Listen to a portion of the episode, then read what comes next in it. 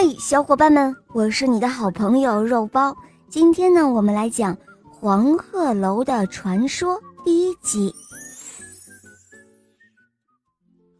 武昌靠近长江的地方有一座蛇山，山上有一座尖顶飞檐、金碧辉煌的黄鹤楼。要问这黄鹤楼的来历，那还得从吕洞宾。跨鹤飞天说起呢。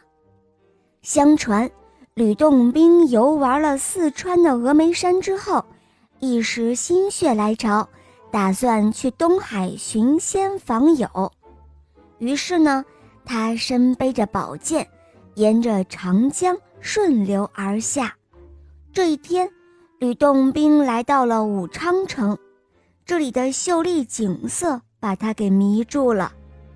他兴冲冲地登上了蛇山，站在山顶上举目一望，哇！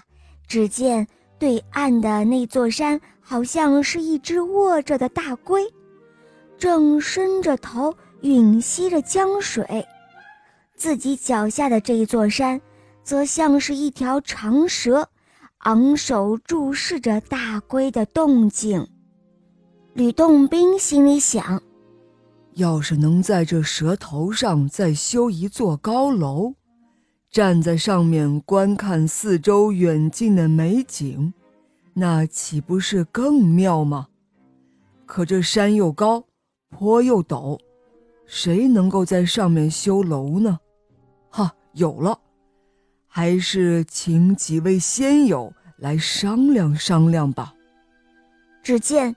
他将宝剑往天空画了一个圈儿，接着呢，何仙姑就驾着一朵彩云来了。